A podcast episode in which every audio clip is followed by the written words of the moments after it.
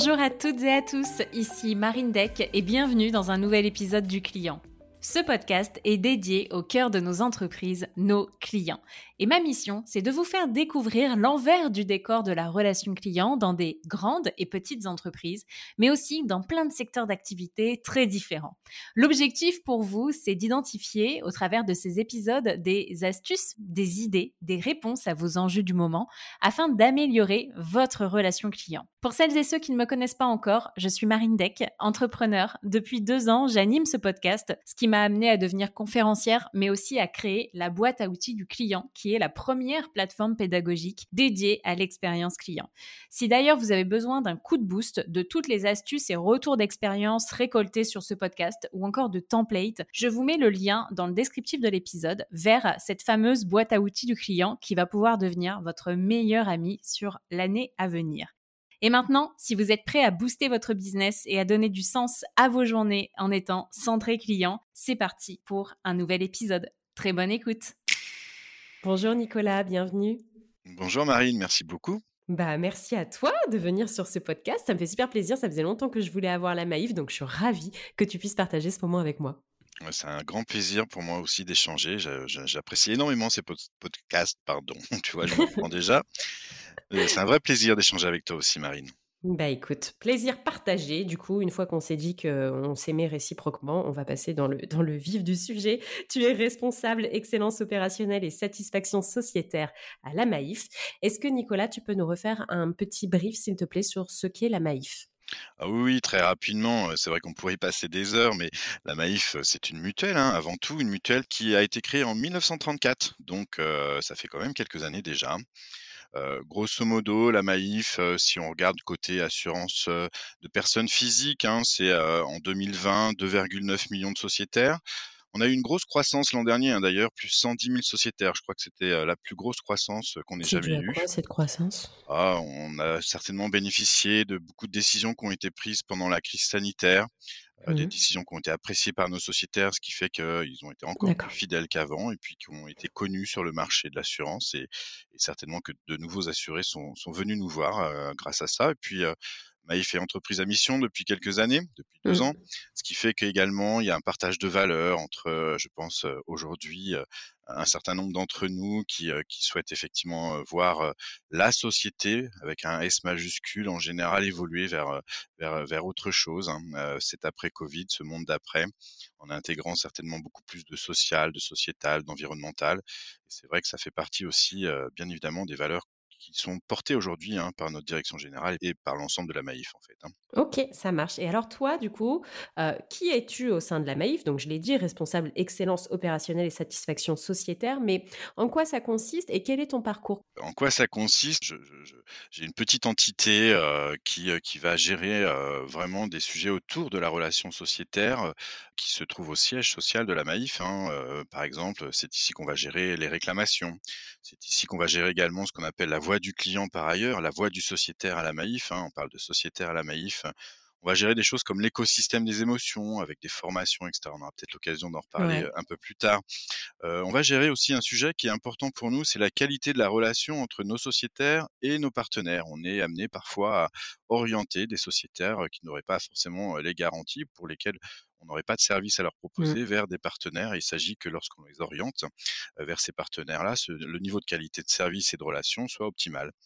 Voilà, donc c'est un service qui est à la fois vraiment entre le stratégique et l'opérationnel, hein, c'est-à-dire que j'ai en charge d'alimenter les réflexions stratégiques de notre direction générale, hein, et puis en même temps de, vérifier que la déclinaison opérationnelle du plan stratégique dans le domaine de la relation sociétaire, bien évidemment, que, ces décisions, ces orientations et son application opérationnelle soient conformes hein, finalement à notre plan stratégique.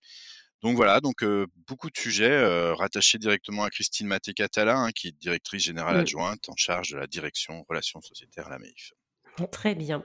Et alors du coup, tu disais, tu as une petite entité, c'est quoi la taille de ton équipe actuellement, on doit être à peu près 25 personnes. Hein, c'est une équipe de 25 personnes, sachant qu'une grande partie de l'équipe est, dédiée à la réponse à la réclamation. Donc, j'ai douzaine de personnes vraiment spécialisées, hein, spécifiquement dédiées à la réclamation. Euh, ensuite, derrière, on a une répartition chargé d'études, chargé de projet hein, autour de l'analyse sémantique, la réalisation d'enquêtes à chaud, etc., etc. OK et alors du coup, tu as combien de réclamations, heu, par, heu tu les suis com comment? Par jour, par mois, heu, par an? Oh, on peut donner un chiffre annuel on peut donner un chiffre annuel. Alors c'est c'est un peu variable, ça va dépendre, de l'actualité, ça va dépendre aussi, hein, de de de certains facteurs, crise économique, crise sanitaire, hein, ça ça influence, et Mmh. ça influe beaucoup, hein, finalement le le moral des Français en général et peut-être aussi, peut-être que les problèmes économiques aussi, génèrent finalement, des motifs d'insatisfaction un un un peu plus souvent. Heu, voilà, on est autour de, heu, 14-15-16 000 réclamations annuelles. Heu, quand je parle de réclamations, c'est vraiment ce qui se passe tout en haut du sommet de l'iceberg, hein. C'est-à-dire qu'on a aussi évidemment une gestion des insatisfactions au quotidien et là, ça se passe sur le terrain entre les gestionnaires, les conseillers, les conseillères et les sociétaires et la plupart du temps, d'ailleurs, les insatisfactions, heu, sont traitées dans l'immédiateté et notre sociétaire repart rassuré, hein, par les les explications fournies par les acteurs terrain. D'accord, donc la plupart du temps, ça reste sur le terrain, mais tu as une idée du coup des stats sur le terrain avant que ça monte, heu, chez vous? c'est compliqué parce que c'est compliqué à évaluer parce qu'en fait, c'est vraiment, heu, des sujets qui se gèrent, heu, au quotidien. J'aurais du mal à l'estimer. On on a quelques chiffres, mais je je suis sûr qu'ils sont faux, alors ce serait dommage de les fournir. Je suis sûr qu'ils sont faux parce qu'en fait, on a des gestionnaires qui sont tellement impliqués dans la relation sociétaire que, détecter et traiter dans l'immédiateté de l'insatisfaction, pour eux, c'est vraiment leur quotidien et c'est vraiment, heu, ce qu'ils ont envie de faire aussi, hein, pour le bien-être du sociétaire. Donc finalement, heu, la comptabilisation ne se fait pas aussi naturellement. Autant le traitement, la réponse, l'immédiateté, tout ça se fait très facilement, autant, checker, comptabiliser, enregistrer, c'est peut-être un petit un petit peu moins systématique. OK, parce que la définition qu'on pourrait donner à une réclamation dans votre écosystème est plus complexe. Oui, oui, alors peut-être je peux te la donner, hein, notre définition, hein, d'ailleurs, Oui.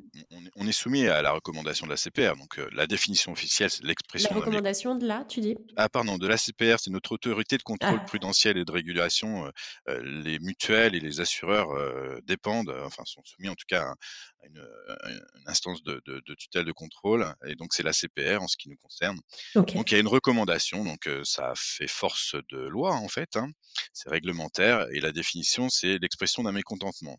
Ceci étant, heu, c'est large et Oui, donc clair. on a quand même une marge de manœuvre à travers ça et et cette marge de manœuvre, elle s'inscrit sur, heu, justement, lorsque je suis sur de l'insatisfaction et que le gestionnaire, le conseiller, la conseillère peut le traiter dans l'immédiateté, on est sur un dispositif léger, hein, Mmh. et lorsque, ce que nous on avait appelé un désaccord persistant c'est-à-dire que malgré les explications du gestionnaire ou du conseiller ou de la conseillère, eh bien, heu, le sociétaire n'arrive pas à retrouver une satisfaction.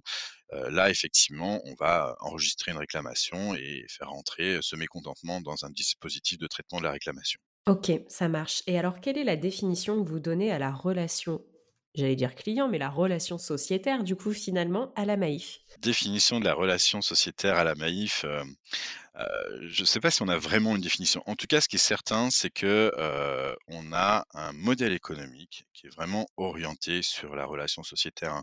Notre modèle économique, c'est satisfaction, fidélisation, recommandation. Donc on voit bien qu'au travers ça, hein, heu, on cherche avec une relation sociétaire, heu, au quotidien du quotidien à, apporter des solutions, des réponses aux questions, heu, qu'elles soient techniques, mais qu'elles soient aussi, heu, de l'ordre de l'émotion. Heu, j'entends par là que nos sociétaires, heu, effectivement, ont des besoins. Ces besoins, heu, s doivent être normalement couverts par leur garantie, par leur, heu, leur assurance et cetera, leur contrat.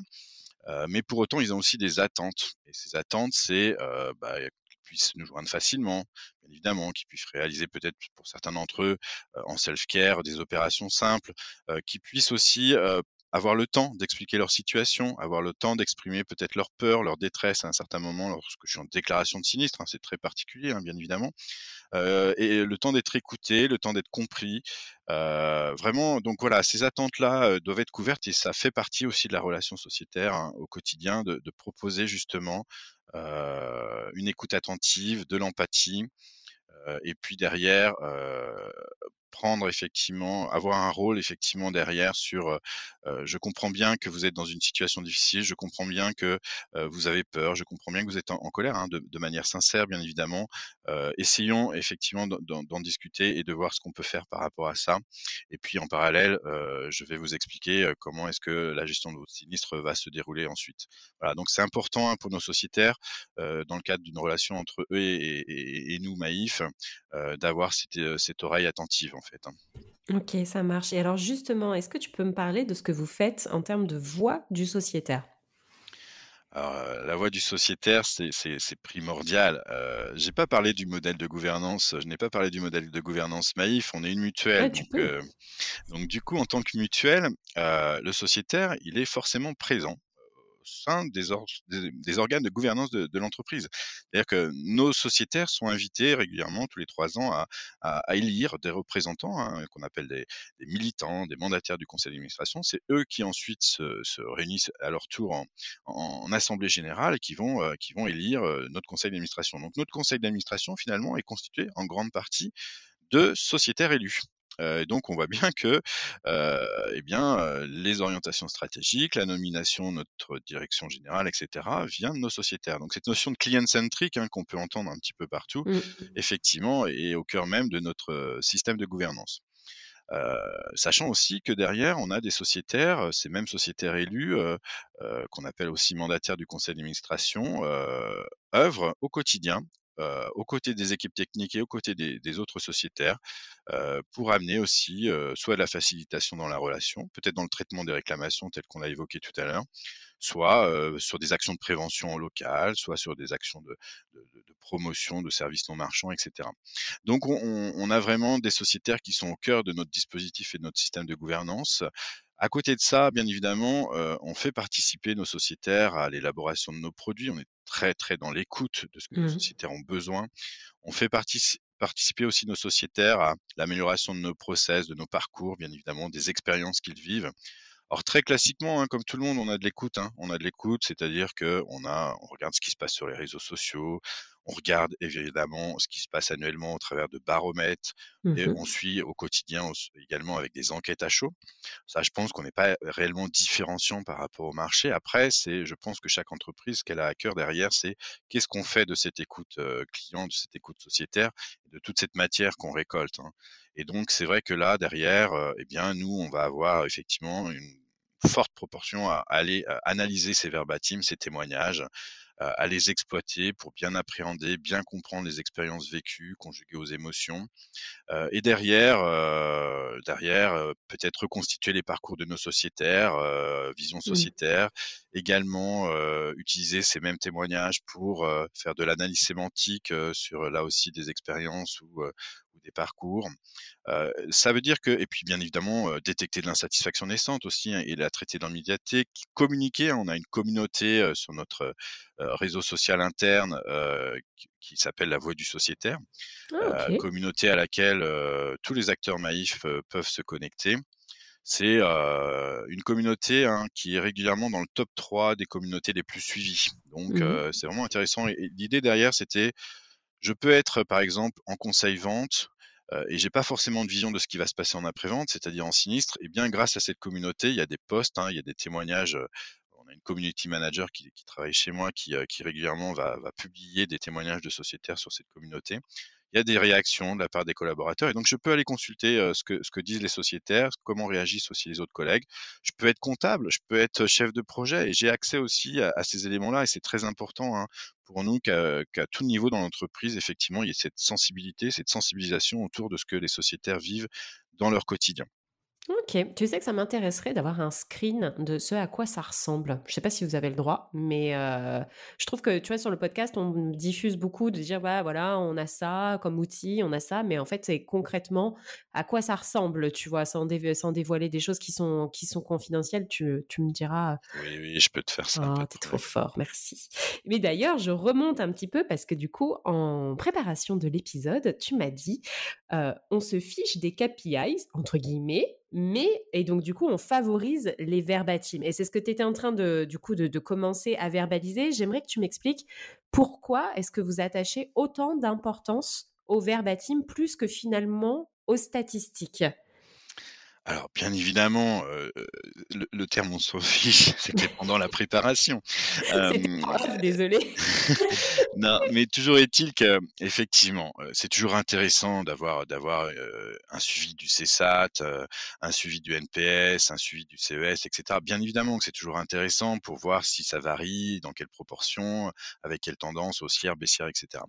Pour autant, sincèrement, hein, aujourd'hui, si on me dit que un taux d'excellence à 95, 96, 97%.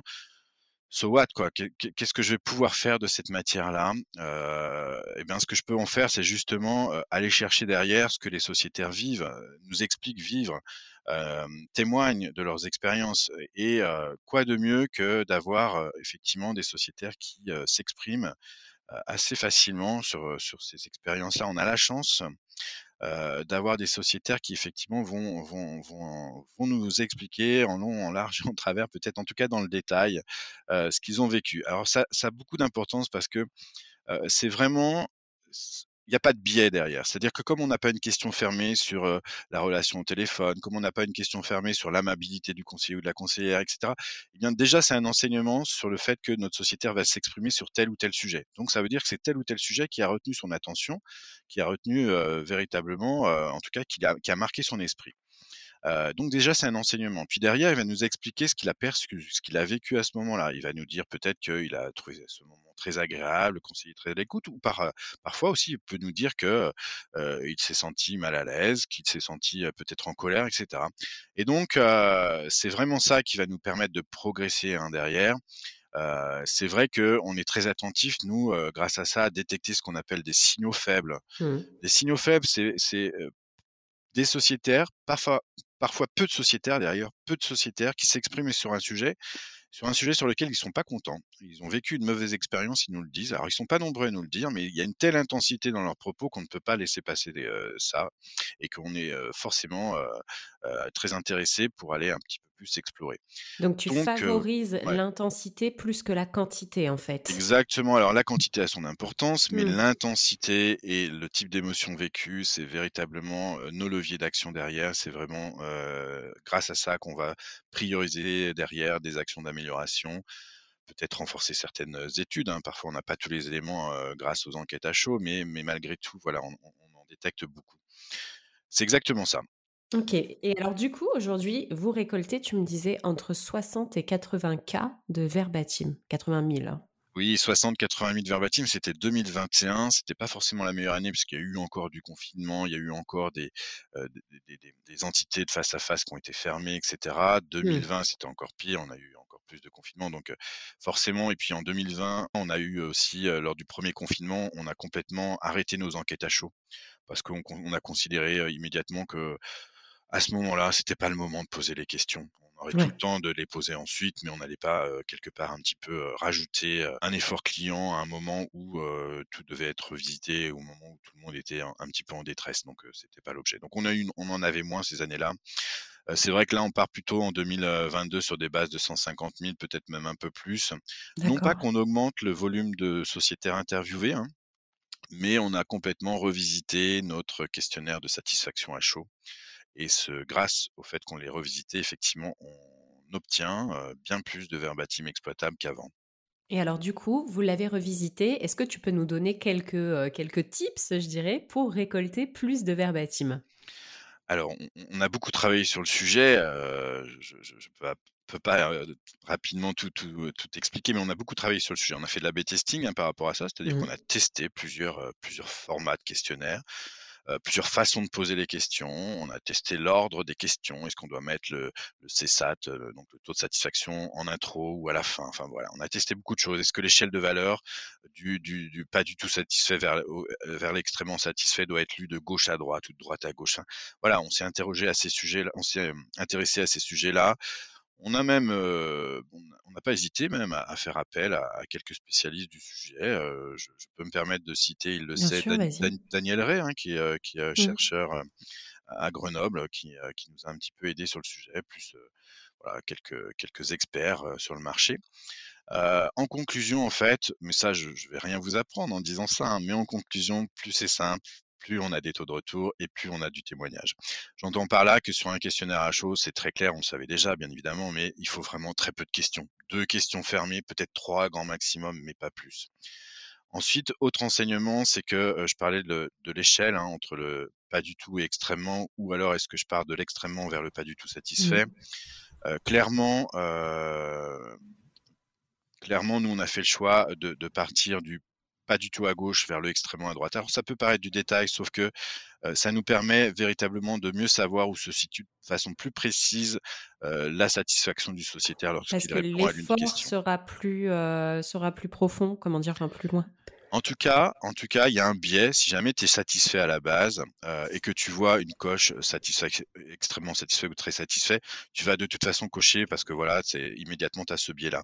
Par contre, si on te propose effectivement de déplacer ton œil mmh. euh, lors de la microseconde dans le cerveau, quelques neurones qui vont se reconnecter, etc.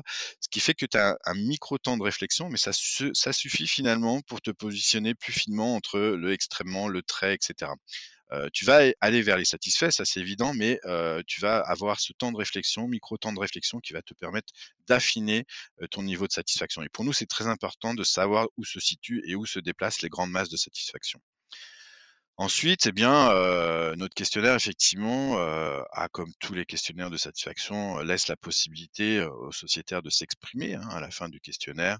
Et c'est vrai qu'on a plutôt, on a plutôt une approche où on invite le sociétaire à nous raconter son histoire. C'est pas vraiment est-ce que vous avez des commentaires ou est-ce que vous avez des, axes d'amélioration ou des suggestions d'amélioration? On ne l'a pas libellé comme ça. On, libelle autour de racontez-nous votre histoire, racontez-nous ce qui s'est passé. Rien que de faire ça, ça change tout en fait. Pour nous, ça a tout changé. D'accord. Tes taux de réponse sont élevés? Les taux de réponse, non, ils sont pas très élevés. ils sont dans le marché. On, est très content quand on, est à 15, 17, 20% sur les enquêtes à chaud, je parle. Par contre, aujourd'hui, quand on envoie 1000 questionnaires, avant ce nouveau questionnaire, on avait à peu près 28 questionnaires qui contenaient des verbatims exploitables. Aujourd'hui, quand on envoie 1000 questionnaires, on a 60 questionnaires qui contiennent des verbatims exploitables. Ok. Donc ils sont plus exploitables parce que ta question, par exemple, ta question finale a été plus ouverte. Oui, ça fait Ils ont verbalisé plus de choses à partir du moment où tu leur as dit parlez-moi de vous. Oui, pour parler, pour te donner aussi un autre chiffre, hein, il n'y a, pas de, a pas de secret. Et puis chaque entreprise est différente par rapport mmh. à ça. Pour te donner un autre chiffre, on avait avant 17% de verbatim court, c'est-à-dire moins de 4 mots, 3 mots, 2 mots, 1 mot, RAS, tout va bien, etc. on, est, on est ravis est ravi que tout, aille bien, mais c'est inexploitable pour nous, on ne sait pas mmh. quoi en faire. on était à 17% hein, de, de, de, questionnaires qui contenaient ce type de verbatim. Aujourd'hui, on n'en a plus que 6%. Ah oui. tu vois qu'on a effectivement, en invitant le sociétaire à s'exprimer, ça change tout. Alors, il y a aussi tout le haut du questionnaire qui fait, on, explique aussi sur le mail d'envoi pourquoi on fait, pourquoi on fait ce genre d'enquête, qu'est-ce que ça implique, etc. il y a tout un accompagnement derrière. C'est hyper intéressant. Ça me fait penser à une discussion que j'avais il y a pas longtemps avec une start-up qui s'appelle Echo et où en fait eux, ce qu'ils font, c'est qu'ils font passer la voix dans la récolte de verbatim. L'idée, c'est que du coup, tu puisses faire une note vocale de ton expérience. Et il est vrai que si tu demandes aujourd'hui à un client, voilà Marine, en 30 secondes, écris-moi avec ton clavier d'ordinateur quelle a été ton expérience avec la Maïf, versus si je te dis, bah voilà Marine, maintenant tu as 30 secondes pour me faire une note vocale sur ton expérience avec la Maïf, et bien du coup, tu récolteras énormément, beaucoup, beaucoup plus d'informations avec ta note vocale. C'est peut-être un truc sur lequel vous devriez vous pencher. On s'intéresse beaucoup à, tous ces sujets. Ah, ah. Je te ferai une petite mise en relation. Ça marche, ravi. ok, ok. Et alors du coup, euh, ce qui m'amène à la question suivante, c'est comment est-ce qu'on détecte l'émotion euh, dans ces verbatims que tu vas récolter? Comment tu fais pour détecter l'émotion? Alors, euh, plusieurs façons de faire. Alors, mais, mais je pense qu'il faut repartir sur, sur les fondamentaux par rapport à ça, c'est-à-dire qu'avant de détecter, avant de détecter l'émotion, il faut déjà comprendre ce qu'est l'émotion. Enfin, nous, ça a été en tout cas notre approche et notre exercice qu'on a, mené chez nous en interne. Et donc, on a eu à cœur de, créer ce qu'on appelle un écosystème des émotions. Alors, c'est un bien grand mot, mais c'est pour dire que ça contient finalement plusieurs, axes. Dans cet écosystème des émotions, un point qui nous a semblé essentiel, c'est de construire notre propre référentiel des émotions.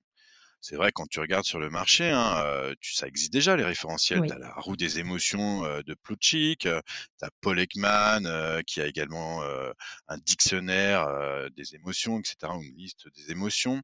voilà, donc ça existe déjà. Pour autant, ça ne correspondait pas complètement à ce que l'on pouvait détecter chez, chez nos sociétaires. Donc c'est mmh. pour ça que bien évidemment qu'on s'inspire de tout ça, mais on a recréé notre, propre référentiel. C'est important. On, a retenu, nous, sept émotions. Hein, euh, on n'est pas allé plus loin. Euh, les quatre émotions primaires, forcément, mais derrière, on a rajouté quelques-unes.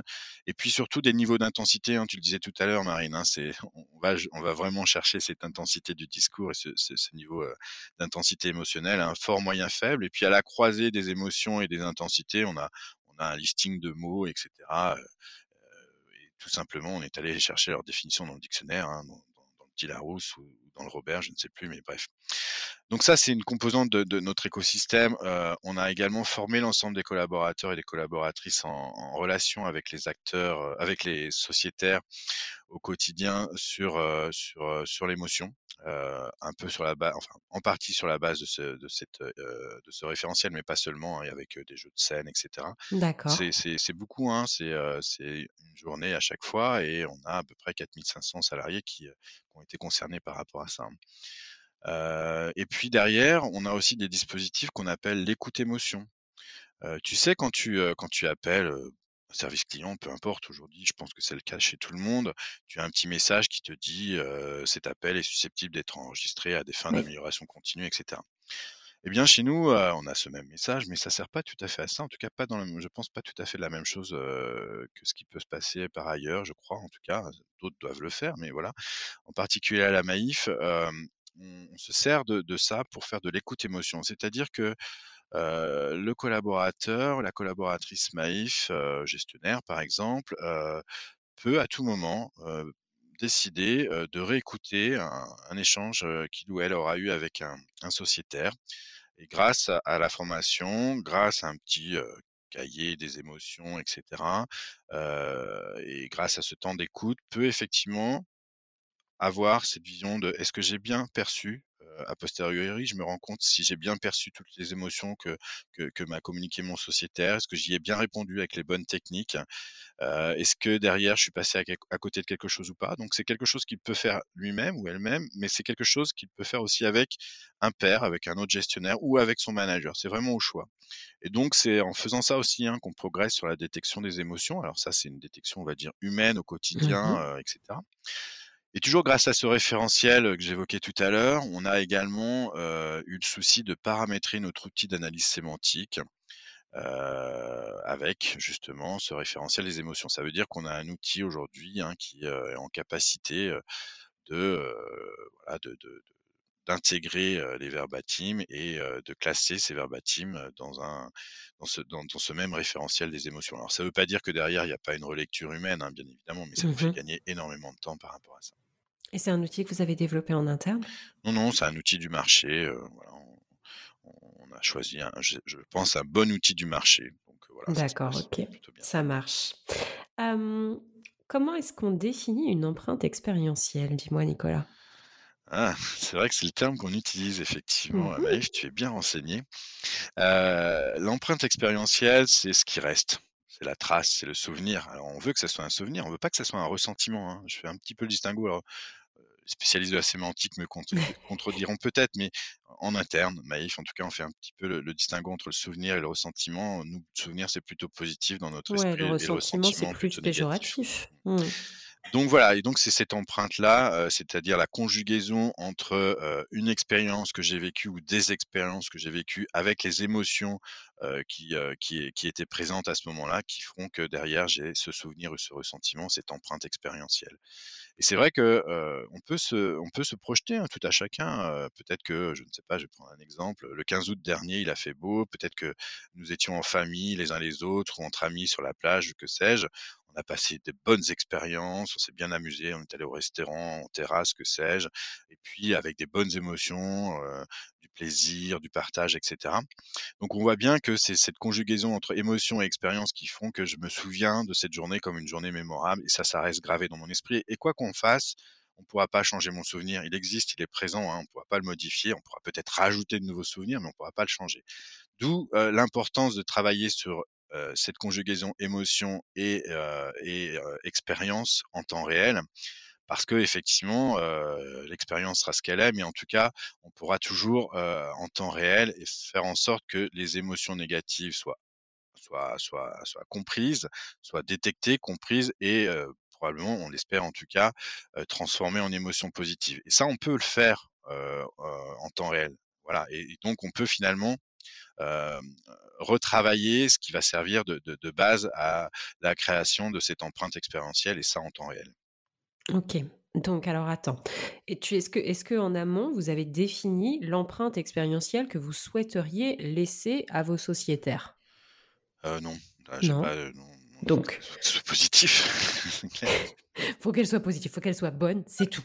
Ok, peu importe. Et est-ce que, est-ce que tu arrives à la mesurer? Euh, oui, oui, alors on, arrive à la mesurer, l'empreinte expérientielle. Euh, c'est plutôt d'ailleurs euh, au travers des baromètres de satisfaction qu'on va la mesurer. Hein, C'est-à-dire que là, on est plus euh, on a beaucoup parlé des enquêtes à chaud, hein, mais chez nous, le mmh. marketing fait également des enquêtes de satisfaction dites à froid, hein, donc c'est des baromètres annuels de satisfaction. Et là, euh, on est plus effectivement dans la trace, hein, dans ce qui est resté en termes de souvenirs, même si on revient sur les expériences, bien évidemment, mais on a aussi pour vocation dans ces baromètres à aller chercher ce qui reste comme souvenir et comme empreinte expérientielle chez nos sociétaires. Ok. Et du coup, ces, ces, baromètres, vous les faites tous les ans? Oui, c'est tous les ans, hein, les baromètres, c'est suite au moment clé en fait, hein, suite à déclaration, suite à vente, hein, conseil vente, que je sois déjà sociétaire et que je souscrive un nouveau contrat ou que je ne sois prospect et que je sois, je devienne sociétaire Maïf.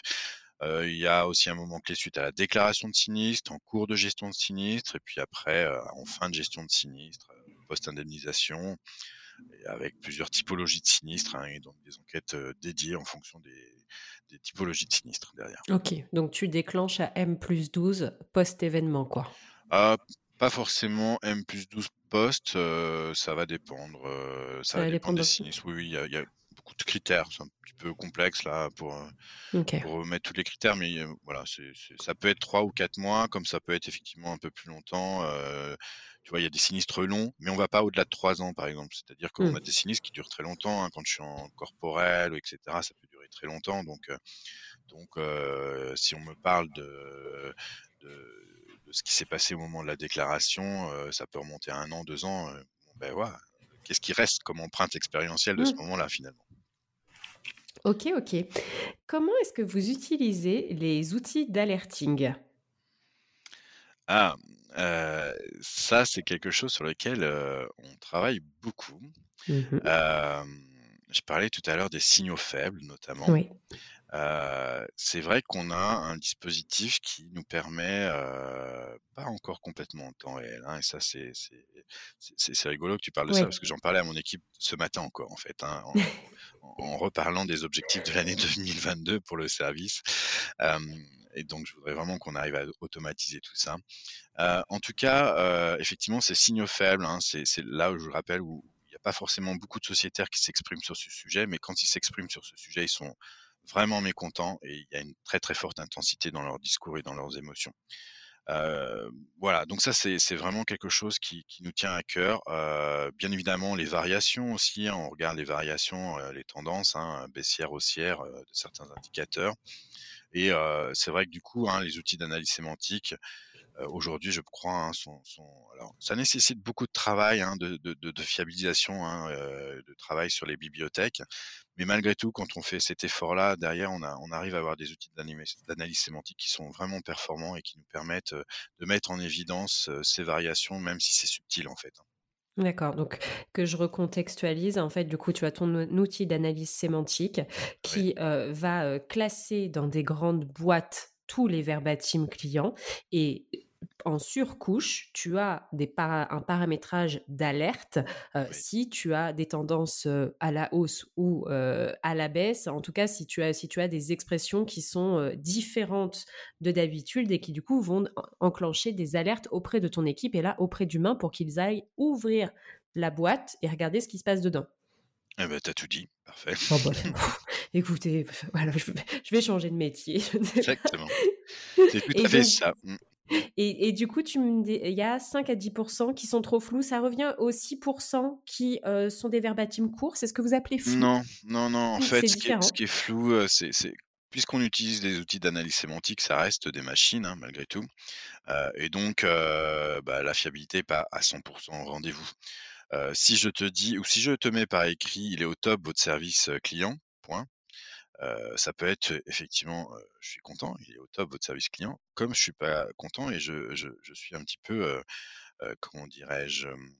Ironique. ironique, voilà, Mmh tout à fait. Donc ça peut être de l'ironie aussi et ça, une machine, hein, et d'ailleurs, même si c'est juste un écrit, à la lecture, je vais pas pouvoir le le le savoir également, hein, en tant qu'être humain. Bien sûr. Et puis après, il y a aussi des manières de de de de libeller sur lesquelles les machines, elles sont pas tout à fait à l'aise, quand il y a de la double négation, quand, heu heu, quand, heu, il y a des adjectifs qui, qui qui sont un peu, plus loin dans la phrase par rapport au par rapport à ce qu'il veut qualifier et cetera. Enfin voilà, il y a quand même, des tournures de phrases, de grammaire qui font que derrière, l'outil peut peut mal interpréter ce que le sociétaire a voulu dire. Mais mais on arrive quand même à des taux de fiabilité qui sont très, très élevés, hein, 95-94 heu, % et cetera. Donc on est quand même très content de ça. OK, top et du coup, heu, à dans quelle mesure est-ce que tu voudrais que ça impacte, heu, ton intervalle de tolérance? Ah, les intervalles de tolérance, c'est un sujet, hein, effectivement. Heu, en fait, pour pour pour peut-être expliquer ce qu'est l'intervalle de tolérance Oui. et ce qu'on entend chez nous par intervalle de tolérance, je pense qu'on est comme tout le monde, hein, heu, je vais prendre l'exemple, heu heu, du taux de décroché téléphone. Heu, voilà, on a un taux de décroché fixé, un objectif fixé et cetera, heu, qui est qui est voilà, heu, qui est un chiffre, voilà, qui qui qu'on regarde chaque année. Pour autant, on on arrive à croiser finalement, les niveaux de satisfaction de nos sociétaires au regard de ce taux de décroché. J'entends par là qu'on est capable de suivre au quart d'heure près, hein, finalement, heu, de piloter au quart d'heure près les taux de décroché. Donc on est capable de savoir quelle a été la qualité délivrée pour notre sociétaire à ce moment-là, heu, comme le temps d'attente, hein, d'ailleurs, heu, par la même occasion et finalement, je vais dire n'importe quoi, mais si je fixe 80 est-ce que, si j'atteins 78% c'est quoi l'impact sur la satisfaction? Si je suis à 82, c'est quoi l'impact sur le niveau de satisfaction? Et est-ce que finalement entre 78 et 82, ça varie énormément? Mmh. C'est ça l'intervalle de tolérance, c'est-à-dire que du coup, quand on se fixe non pas un seuil type 80, mais plutôt un intervalle entre 78 et 82, parce qu'on aura pu faire la démonstration qu'il y a peu ou très peu d'impact sur les niveaux de satisfaction et qu'on est sur de la surqualité si jamais on investit trop, eh bien ça nous permet derrière finalement d'aller, piloter d'autres flux. C'est-à-dire qu'à ce moment-là, effectivement, bah, je vois que je suis dans mon intervalle, je suis assez à l'aise pour y rester, j'ai une petite marge de manœuvre. Peut-être que du coup, je vais pouvoir, aller prioriser des flux, des flux asynchrones, qui pourraient être, un petit peu en retard à ce moment-là. Donc voilà, donc on arrive à affiner comme ça et non plus à se cantonner à un seul, chiffre, 80 pour reprendre l'exemple, mais plutôt à un intervalle de tolérance. Mais parce qu'on fait la démonstration derrière que dans cet intervalle, il n'y a pas ou très peu de modification du niveau de satisfaction. OK, ça marche. Très clair et est-ce que tu peux me parler, s'il te plaît, d'un projet qui pour toi serait, un très grand succès au sein de la Maïf? Heu, je me souviens plus ce qu'on avait dit Marine, tu te souviens? Non, tu me l'avais pas dit, donc du coup, je te pose dit. la question. Hem, OK, hem, dans le domaine de la relation sociétaire.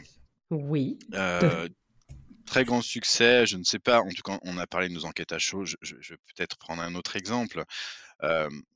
J'avais à cœur, toute l'équipe d'ailleurs avait à cœur, de pouvoir, visualiser sur un support simple et accessible, à tous les niveaux de l'entreprise, que je sois décideur, que je sois manager d'une entité, que je sois gestionnaire et cetera donc un, espèce de tableau de bord qui reprend tous les KPIs de satisfaction. Et c'était pas simple, c'est vraiment compliqué en fait. Ça a l'air simple quand je le dis, mais c'est mmh. vraiment complexe à faire. C'est-à-dire que d'un côté, on a des baromètres, on voit bien que c'est annuel, on voit bien qu'on mesure effectivement la satisfaction, mais avec d'autres biais, l'image de marque, la tarification, les valeurs de l'entreprise. Tout à l'heure, on parlait d'entreprise à mission, etc. Donc tout ça me forge hein, cette fameuse empreinte expérientielle. Et donc à froid, je vais avoir effectivement des éléments de réponse et des niveaux de satisfaction euh, qui ne seront pas les mêmes que lorsque je serai à chaud. Quand je serai à chaud, je vais effectivement répondre du tac au tac. Et c'est un petit peu comme euh, si je sortais du restaurant et que euh, mes amis demandent comment s'est passé mon expérience dans le restaurant. Donc je suis très à chaud, etc. Et donc je vais pas parler de la même chose et je vais pas parler avec la même intensité. Je vais pas parler des mêmes niveaux de satisfaction. Et puis il y a les réclamations. Et puis il y a ce qui se passe sur le sur les réseaux sociaux, etc. On voit bien qu'on a plein de choses, mais comment faire le lien entre toutes ces choses-là? C'était, c'est vraiment pas évident pour nous, c'est vraiment pas évident pour les acteurs terrain, c'est pas évident pour nos décideurs de faire ces liens-là. Et donc, on a réussi, je crois, aujourd'hui, à proposer un tableau de bord qui, justement, grâce à certains, enchaînements entre l'émotion, l'empreinte expérientielle, le ressentiment, etc., permettent effectivement de, relativiser, de mettre en relatif tout ça et d'avoir une vision la plus synthétique possible et la plus pédagogique possible. Voilà, il y a l'enquête à chaud, mais récemment il y a ça également qui, qui est plutôt pas mal. Ouais, c'est vrai que c'est un gros, enfin, tu peux qualifier ça d'un grand succès. Vous êtes nombreux à verbaliser ce type de pain point. Et donc, du coup, si vous, vous estimez aujourd'hui avoir trouvé une solution et avoir trouvé un, un, tableau de bord qui soit, qui, enfin, qui puisse être le plus performant pour chacun, chacun d'entre vous, bah, c'est top. Mmh. Très bien, très bien. On est, ravis de pouvoir faire le lien, en fait, entre les différents instruments de mesure de, de, de, satisfaction ou de relation client. C'était vraiment un vrai défi. Vous avez des visions par, euh, par typologie d'interlocuteur entre le terrain, euh, les membres du comité de direction, par exemple? Oui, on a un système un peu d'entonnoir, en fait, hein, mmh. tout, tout, simplement, mais euh, le, le fond de la forme reste, reste, reste le même, en fait. Ok, ça marche. Et à l'inverse, est-ce que tu peux me parler d'un projet qui serait plutôt qualifié d'un échec ou en cours de consolidation, amélioration, réflexion? Alors tout à l'heure, j'ai eu beau jeu de parler des intervalles de, tolérance mmh. et, de notre capacité effectivement à mettre en relation les niveaux de satisfaction versus la qualité délivrée en temps réel. Pour être très honnête, c'est quelque chose qu'on arrive à faire de manière artisanale. Et, et on n'a pas passé le cap sur l'industrialisation, on n'a pas encore réussi à croiser toutes nos bases de données vraiment de façon très industrielle et encore moins à le transformer comme étant un, nouvel outil de pilotage par rapport à ça. Donc, on tâtonne sur ce mmh. sujet, on n'a pas réussi à aller jusqu'au bout. Je suis confiant, on est encore en train, là, en ce moment, aujourd'hui même, d'y travailler. J'espère qu'effectivement, celles et ceux qui travaillent sur le sujet, et notamment les gens de la data, vont pouvoir effectivement derrière nous proposer quelque chose qui sera dans, les années à venir industrialisé et qui nous permettra aussi d'avoir un outil de pilotage autour de ça. Très bien. Et du coup, pour que les auditeurs et auditrices euh, comprennent quel pourrait être euh, euh, l'impact, et Nicolas, tu m'arrêtes si je dis une bêtise, mais concrètement, c'est de pouvoir se dire, bah, voilà, Marine Deck a répondu à une enquête, elle a dit, elle a verbalisé des, éléments extrêmement négatifs et avec une forte intensité. Du coup, par conséquence, la prochaine fois qu'elle appelle au service client, vous me la mettez en top des décrochés. Il faut qu'on lui réponde très vite parce qu'elle est déjà très très fâchée. C'est ça? Ça peut être ça. Je ne peux pas te dire si ça sera ça demain, mais effectivement, c'est une faisabilité. Ça peut être aussi cette même Marindes qui, à un moment donné, a, essayé de nous envoyer un mail, qui s'est connecté sur son, sur son espace perso, qui enfin nous appelle, arrive à nous joindre, pas nous joindre. Voilà, ça peut être aussi son parcours pour essayer d'obtenir une information. Ça peut être la raison pour laquelle elle nous appelle, etc. Enfin voilà, il y a, plein de façons de voir la, la priorisation pour autant, pour l'instant, on n'en est pas encore là, justement. Mmh. on envisage ces pistes-là, bien évidemment. il faut mesurer le pour et le contre, hein, les impacts qu'il peut y avoir dans tous les domaines. mais en tout cas, effectivement, on espère pouvoir avoir ces, ces possibilités-là. Je ne sais pas quels seront nos choix, mais on, on espère pouvoir, pouvoir avoir ces possibilités-là à l'avenir, oui. Très bien. Et est-ce que vous avez des actions de post, post-sinistre où genre vous envoyez des petits messages d'attention à vos sociétaires ou même des petits, des petits colis à la maison? Des colis, non. Non, on n'envoie pas de colis. Alors, pas pour des mauvaises raisons. Objectivement, hein, on n'envoie pas de colis parce que on a aussi une approche, environnementale, hein, sur le sujet des goodies etc. donc mmh. Revenu sur le sujet des goodies. Alors ça veut pas dire qu'on peut pas effectivement, avoir une approche sur, par exemple des, des revues digitales ou ce genre de choses, mais mais, mmh, il y a plus vraiment de goodies à la Maïf, je crois qu'il y en a plus même, hein, d'ailleurs. par contre, effectivement, on a nos militants qui, à un moment donné, peuvent être amenés, d'ailleurs, hein, à à regarder nos enquêtes de satisfaction à chaud et lorsqu'un sociétaire s'exprime très positivement, à, lui envoyer une petite carte postale pour le remercier mmh. de son expression. C'est plutôt, plutôt très apprécié ou à l'appeler, hein, tout simplement. Et à contrario, je, sais qu'on est écouté, mais c'est pas grave. Euh, je, vais donner un petit secret, mais qui n'en est plus un finalement. Euh, on a des sociétaires qui, à contrario, eux, sont en capacité de féliciter leur interlocuteur au travers les enquêtes à chaud. C'est-à-dire que le questionnaire qu'on a un petit peu évoqué, beaucoup évoqué au cours de cet mmh. entretien, eh bien, offre la possibilité aux sociétaires répondants, grâce à une action, il doit cliquer, hein, je crois, d'envoyer directement ses félicitations auprès de son interlocuteur. ça, c'est quelque chose qui, en symétrie, est extrêmement apprécié. C'est-à-dire que le gestionnaire, la gestionnaire reçoit dans sa boîte mail pro Mmh. les félicitations en direct du sociétaire et ça a bien bien plus de valeur, n'en déplaise à mes homologues collègues managers, qu'un message en provenance des managers eux-mêmes. Oui, je, je, comprends parfaitement. Du coup, ça me fait penser, bah, techniquement, tu réserves ton Uber, c'est la possibilité de lui mettre des étoiles à la fin de la course, quoi. C'est un peu l'idée. on fonctionne pas avec des étoiles, mais c'est un peu effectivement cette possibilité-là, oui. D'accord, ok, très bien. Eh bien, écoute, Nicolas, on va pouvoir euh, clôturer euh, cet épisode par euh, nos fameuses trois questions de closing, si je puis dire. Quelle est ta meilleure expérience client, s'il te plaît?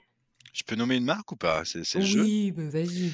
Eh ben, je vais nommer mes, nos collègues, de, enfin nos collègues, je vais nommer l'entreprise Leroy Merlin.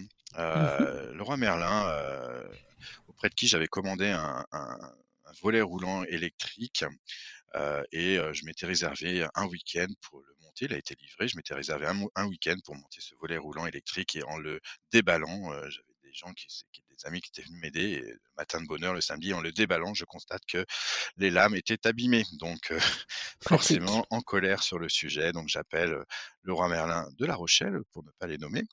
Euh, et bien, je suis tombé sur, sur quelqu'un à qui j'ai expliqué la situation. Et avant même que j'exprime mon besoin, et mon besoin pour moi, je l'avais même pas formulé dans ma tête, c'est que renvoyez-moi, sans que j'ai à vous renvoyer les lames abîmées, mais mmh. renvoyez-moi le truc le plus rapidement possible, etc. Enfin, je veux vraiment le produit.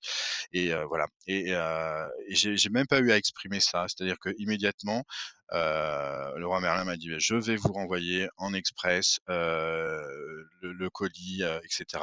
Vous n'avez pas à me renvoyer ce qui est abîmé, vous occupez pas de ça. Enfin voilà. Donc pour moi zéro effort. Évidemment, il a fallu que je reprogramme un week-end, mais bon, ça c'est compréhensible. Mais, véritablement, cette capacité que, que, j'ai perçue à détecter le besoin que j'avais, l'attente que j'avais à ce moment-là, au travers peut-être l'intonation de ma voix ou les propos ou la sémantique que j'utilisais, mais je n'avais pas exprimé formellement ce besoin. Et j'ai trouvé ça formidable que, que mon interlocuteur puisse le détecter avant même que je l'exprime, en fait. OK, top, génial. Mais tu vois, ça m'amène à une question, c'est OK, tu n'as pas eu d'effort à fournir, mais dans quelle mesure, lorsque tu fais une réclamation, typiquement, moi, j'ai une copine, elle se fait livrer un canapé, le coffre de la Méridienne, bref, il est pété et on lui dit: «Bah, on va vous en renvoyer un». «Bah, ouais, mais OK les gars, mais je fais quoi de l'autre, de coffre?» tu vois? Comment est-ce qu'on peut te laisser avec le produit défaillant en ta possession? Et du coup, c'est ce serait quoi ta recommandation à toi sur ce type de, parcours? Ah, Alors là, clairement, bah, je suis pas allé jusqu'au bout de l'histoire. Hein. c'est que le transporteur, il est reparti avec, avec les éléments défaillants. Hein, Ouais, il a fait la, livraison et collecte de, des, éléments ah, bah, défaillants. effectivement, ça, ça fait partie du, tout. J'aurais été déçu si, si j'avais eu effectivement à la, déchetterie transporter. Mmh. Voilà, c'est volumineux, etc. Donc non, non, il faut, aller jusqu'au bout de la démarche dans ces cas-là, bien évidemment. Ok, ça marche. Et alors, quelle est ta pire expérience client? Bon, là, par espèce, je vais pas nommer la marque. Ah. Euh, Mais, mais voilà, c'était il y a, 3-4 ans pour Noël. Je, je, réserve sur le site internet de, de la marque un téléphone portable pour mon fils et je vais en magasin tenter de le récupérer et il n'était pas là alors que j'avais reçu un mail ou un SMS m'indiquant qu'il était là. J'ai essayé ensuite de joindre le service client. Je suis tombé sur, sans mentir, une dizaine d'interlocuteurs et à chaque fois avec des engagements de rappel qui n'étaient pas tenus et au final, eh ben voilà donc pas de téléphone portable pour, le matin de oh, Noël en question et surtout aucun aucune réponse de la part de, l'entreprise qui a pignon sur rue hein, et qui est très connue en France. Mais, voilà, là j'ai trouvé qu'à la fois le fait que je réserve, ça s'est bien passé, qu'on me dise que mmh le produit est arrivé, que je peux aller le chercher sur place. Donc moi j'habite pas, j'habite à plusieurs kilomètres, il faut que je me déplace, arriver là-bas, pas le produit. Ensuite incapable de, me répondre, incapable de me donner un interlocuteur qui soit compétent pour m'apporter la réponse. Je passe une dizaine d'interlocuteurs différents et encore une fois les engagements de rappel non respectés. Je trouve que ce qu'il y a, c'est ce qu'il y a de pire. Mmh. Donc voilà, donc ça c'était une très très mauvaise expérience. Ok, très bien. Et pour finir, Nicolas, qui est-ce que tu aimerais entendre parler de relations clients sur ce podcast, s'il te plaît? Ah, C'est une très bonne question. Euh, j'aimerais bien entendre euh, Toyota. Ah j'aimerais bien entendre Toyota. Toyota, on les voit souvent sur les podiums, etc., dans les classements. Euh, je ne sais pas comment ils s'y prennent. Je suis assez curieux de ça. Donc, c'est vrai que voilà, je, je, je pense qu'il y a un attachement à la marque. c'est voilà, c'est l'automobile, c'est peut-être un peu particulier, mais, mais je pense aussi qu'il y a une culture chez Toyota. Hein. Peut-être, je me trompe, hein, et peut-être que chez Toyota ils vont faire des bons s'ils se disent ça, mais, mais peut-être une culture dans la philosophie peut-être japonaise, je ne sais pas, avec ces approches autour de la culture client. Je ne sais pas s'il y a une influence, peut-être pas du tout. Enfin voilà. Donc, mmh je suis assez curieux de, de, de d'avoir d'avoir un petit peu leurs ingrédients. Ok, très bien, bah, je me le note. Mais tu vois, c'est vrai que l'automobile, c'est un, un, secteur qu'on n'a pas, encore, qu'on n'a pas encore adressé. Je crois que j'ai cherché.